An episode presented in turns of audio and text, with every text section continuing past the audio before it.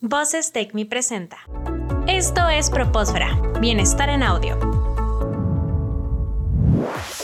Los líderes positivos de hoy y mañana. Bitácora de viaje. Solo aquí en Propósfera.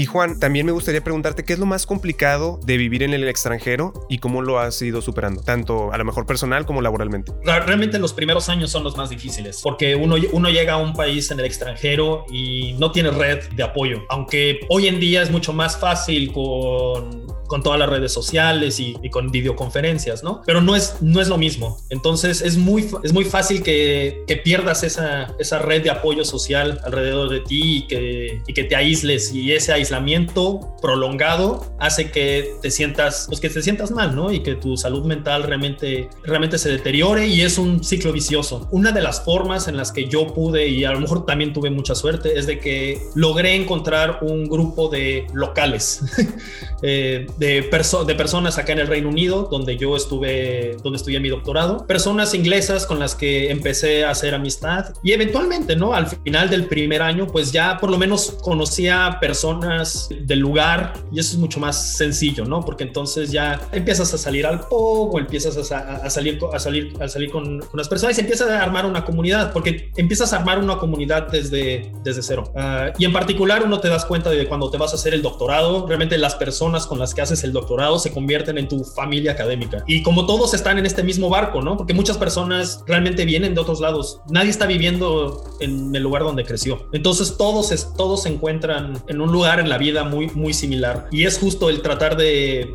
de mezclarse y tratar de integrarse lo más posible al lugar a donde uno va, que es lo que te ayuda a, a, seguir adelante. Porque he visto muchos casos que pues la gente extraña México, ¿no? Y la gente extraña, pues extrañas la comida, extrañas los amigos, extrañas a la familia.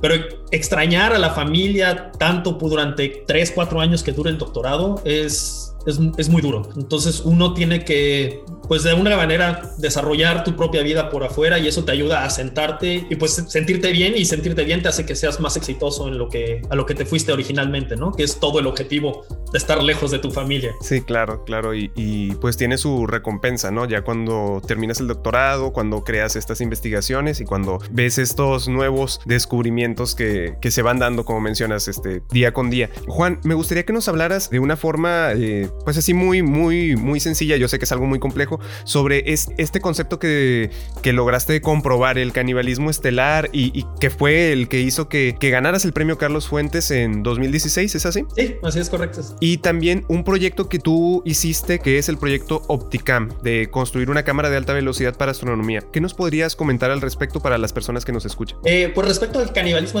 fue uno de mis primeros proyectos en el doctorado. Me tomó varios años sacar el resultado, pero lo que, lo que hicimos fue descubrir que dos estrellas que giran alrededor una de otras en, en 90 minutos, ¿no? Si pensamos que la Tierra tarda un año de girar alrededor del Sol, estas dos estrellas tardan 90 minutos. Entonces, están tan cercas, están tan, tan cerca que la gravedad de una de ellas está poco a poco comiendo a la atmósfera de la otra estrella. Y entonces descubrimos a una de estas, de, de estos sistemas que realmente hizo que la estrella, que solía ser una estrella, la redujera casi 90% y se convirtiera prácticamente en una estrella del tamaño de Júpiter.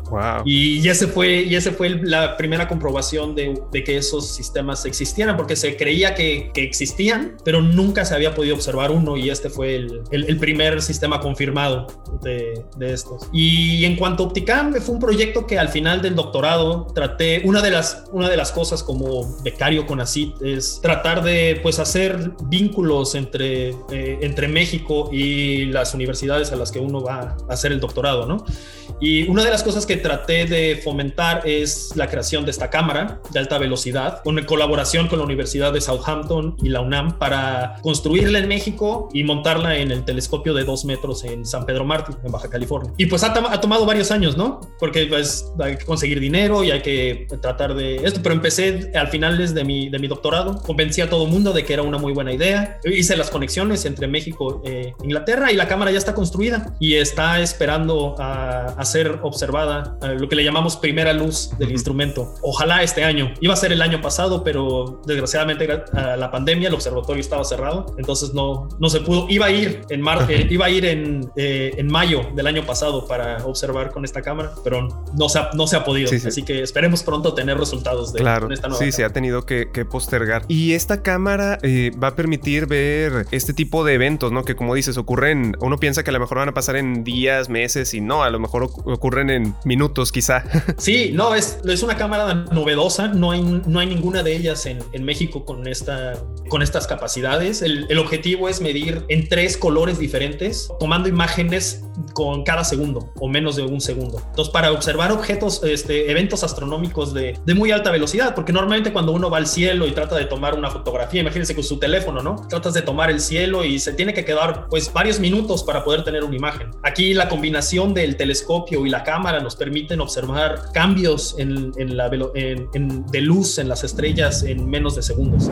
Continúa con nosotros, estás en Propósfera. Las opiniones vertidas en este programa son responsabilidad de quienes las emiten y no representan necesariamente la opinión de Universidad Tecmilenio.